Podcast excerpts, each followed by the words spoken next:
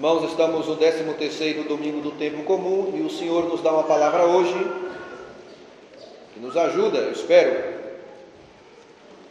Porque ele nos fala de uma oposição que existe entre carne e espírito, segundo a leitura. E esta oposição tem relação com tudo aquilo que vamos falar hoje e está relacionada também com as leituras que temos escutado, todas elas.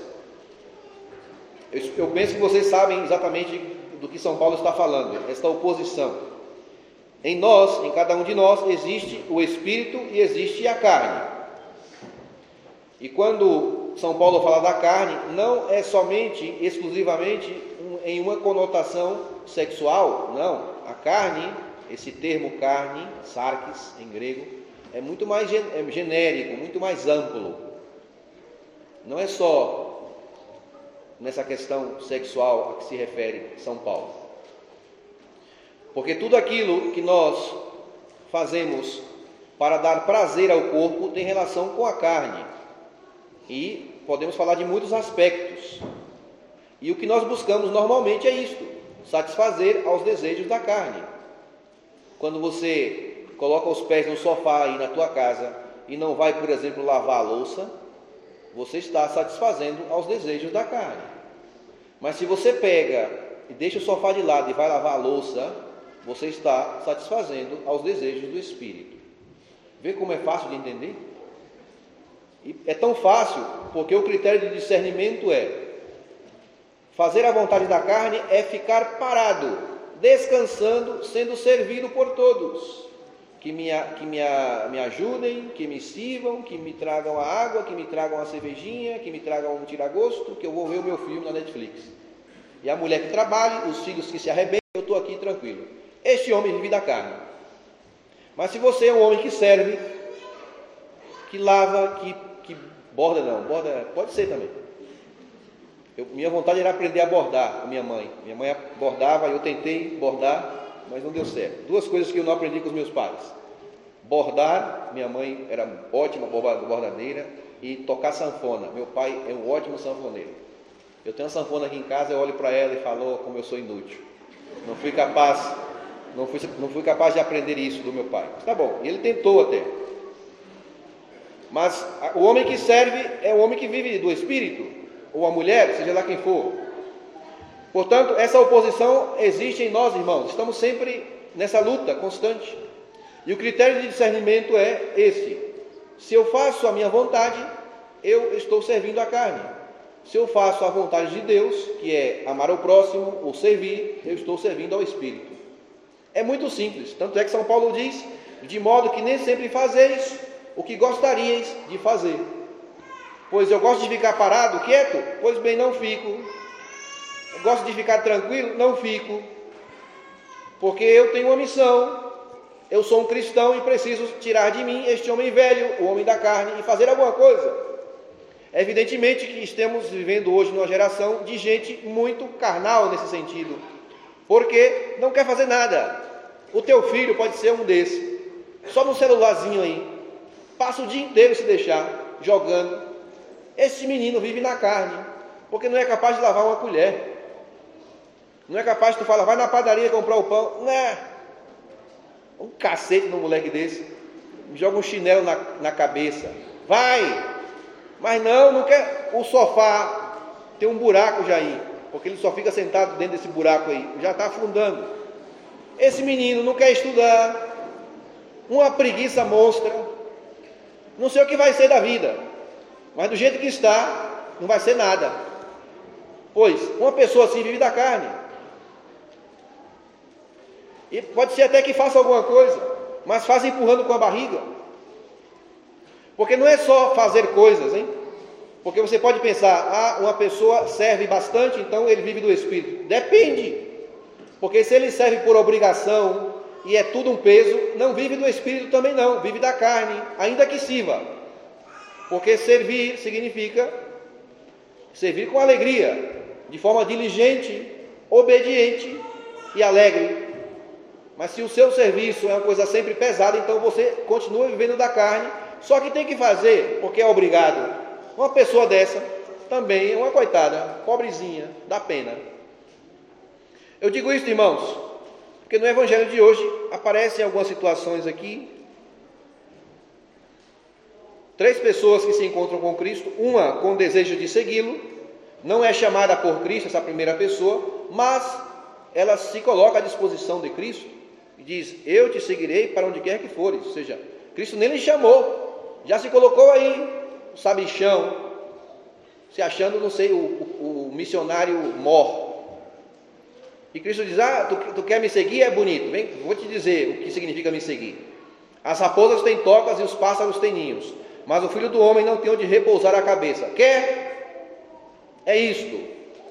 Imagine vocês que Cristo está indo para Jerusalém para ser levado ao céu, diz aqui, estava chegando a hora para ser levado ao céu, por isso foi a Jerusalém. Para quê? Para ser morto na cruz. Tu pensas que Cristo queria ser morto na cruz? Não. Ele reluta. No Getsemane, ele diz: Pai, afasta de mim esse cálice. Por quê? Porque a carne não pede isso, irmãos. A carne não pede, não pede sofrimento, a carne pede tranquilidade. E Cristo sabia disso, sentia. E falava: Pai, por favor, livra-me desse cálice. Mas, se é para fazer a tua vontade, ou seja, a vontade do Espírito, eu entro. É o que tem que acontecer contigo. Muitas vezes nós não queremos entrar, irmãos, mas temos que entrar. Não quer entrar na cruz, mas tu tens que entrar, ou tu é, será sempre um covarde, sempre.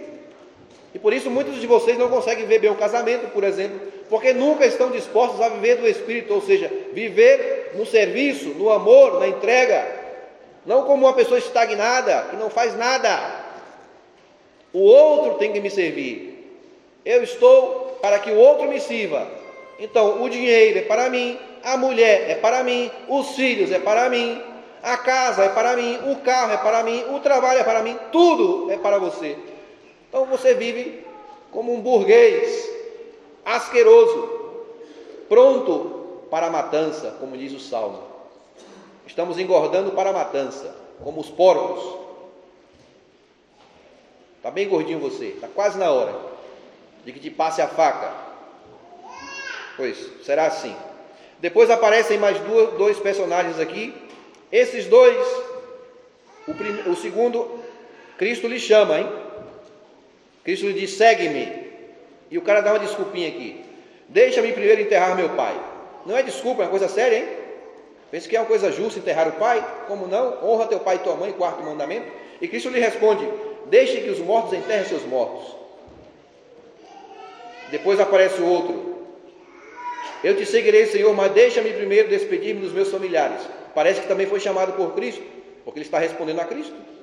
E Cristo responde: quem põe a mão no arado e olha para trás não está apto para o reino de Deus. Os dois dão uma justificativa, até plausível, as duas justificativas. Uma enterrar o pai, perfeito, e a outra despedir dos familiares. Qual o problema? Eliseu pôde despedir-se, Elias permitiu. Eliseu diz: Deixa primeiro ir beijar meu pai e minha mãe, depois te seguirei. E Elias responde: Vai e volta, pode ir. Elias foi até mais condescendente do que Cristo. Mas, o que esse evangelho quer nos dizer? Que não devemos enterrar os nossos pais porque temos que seguir a Cristo? Não devemos cuidar dos nossos pais? Alguém tem pai doente aqui? A minha mãe está doente, por exemplo. Você tem alguma pessoa acamada na tua casa, então você não pode é, servir essa pessoa e cuidar dela porque tem que seguir a Cristo? Temos que entender a palavra, né? porque pode ser que o, a missão tua é essa aí. O seguir a Cristo, o seguimento de Cristo para você é cuidar da tua mãe na cama, por exemplo. E qual é o critério para saber? Você tem que saber qual é o mais difícil. O mais difícil é aquilo que Deus quer que você faça. Me entendem? O mais difícil aqui para essas pessoas era seguir a Cristo. E por isso eles disseram: Vou enterrar meu pai primeiro. Faz opa, não, está com malandragem aqui. Me entendem? Portanto, tu tens que saber qual é o mais difícil. Tu tem duas situações. Por exemplo, vou participar da pastoral tal, o padre me chamou. Mas aí tu inventa uma história, assim, olha, mas eu tenho que cuidar do meu pai porque está no gama acamado. Qual é o mais difícil? Cuidar do teu pai. Vai cuidar do teu pai então. Essa é a tua missão. Espera que a pastoral não, tem muita gente nela. Tu está servindo a Cristo lá.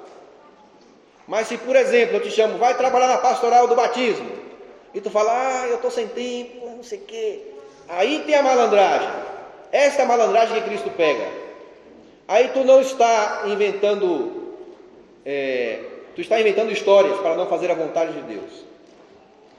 Esse deve ser o critério, irmãos. Portanto, diante de duas situações, você precisa ver qual é a mais difícil para fazer aquela. Os dois são importantes: cuidar do pai, participar da pastoral, enterrar não sei o quê, tudo é importante. Qual é a mais complicada para você? Qual é a que te vai dar mais trabalho? Pois é esta é a vontade de Deus. Faz esta, faz esta. Olha que critério maravilhoso. Porque fazendo a outra significa que você está dando atenção e vazão à carne. Você está se livrando do problema. Eu estou com esse problema agora no meu coração. A tentação que eu tenho hoje é: eu estou aqui na paróquia que tem muitos problemas. E tem uma situação da minha mãe na Bahia, do meu pai, muito, muito complicada. Minha mãe doente, o Alzheimer pesado. Minha mãe já está agressiva, violenta, iracunda, muito histérica, coitada, pela doença. Então tá, tem sempre alguém que está segurando e às vezes se machuca porque tem que segurar com força, porque ela não tem controle de nada, perdeu tudo já.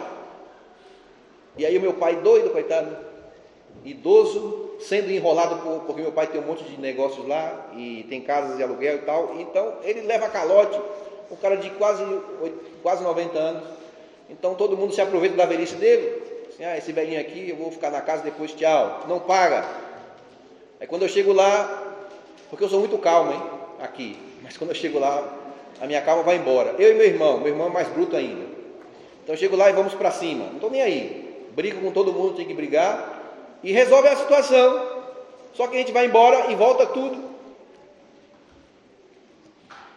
E aí?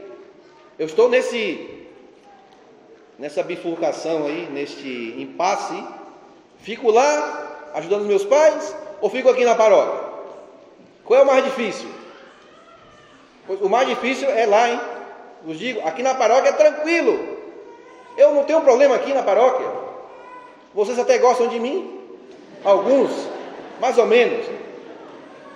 Joaquim, meu Deus do céu, como ver com Joaquim é maravilhoso, não me dá trabalho nenhum, e nem eu, nem eu, eu acho que não dou trabalho para ele nenhum. Temos uma convivência ótima. Problema, chega um doido aqui, às vezes um de vocês chega aqui para falar comigo, eu dou duas palavras aí, pronto, mais ou menos fica bem. Ou seja, aqui é muito mais cômodo para mim, é mais estável, mais seguro, mais tranquilo. Lá é bravo o negócio. Lá é ter que dar banho pra, na minha mãe pelada. Eu fico pensando isso, que eu não consigo imaginar isso, meu Deus do céu. Ter que banhar a minha mãe. Como será isso? Alguns polos, para que besteira, não é besteira não, hein? Eu não acho, eu pelo menos não acho. Levar para o hospital, dar de comer, segurar, para lá, para cá, isso é difícil. Então a minha tentação hoje é chegar e falar para o bispo, seu, seu bispo, me deixa um tempo com meus pais. Eu estou pensando seriamente, não sei se vou fazer ou não. Então, se um dia vocês acordarem aqui e o padre não estiver mais, é porque eu estou lá, tá bom? Vocês vão elevar as mãos para o céu e falar assim: graças a Deus, foi embora. Aí fica Joaquim, Juju, por favor, para os íntimos. Não chame ele de Juju, hein? Ele não, eu posso chamar, mas vocês não chamem, porque ele briga. Chamem Padre Joaquim.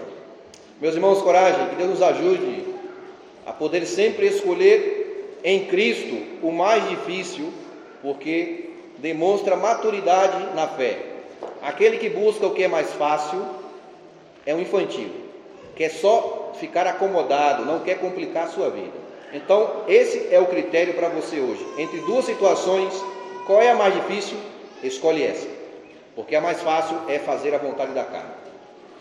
Louvado seja nosso Senhor Jesus Cristo.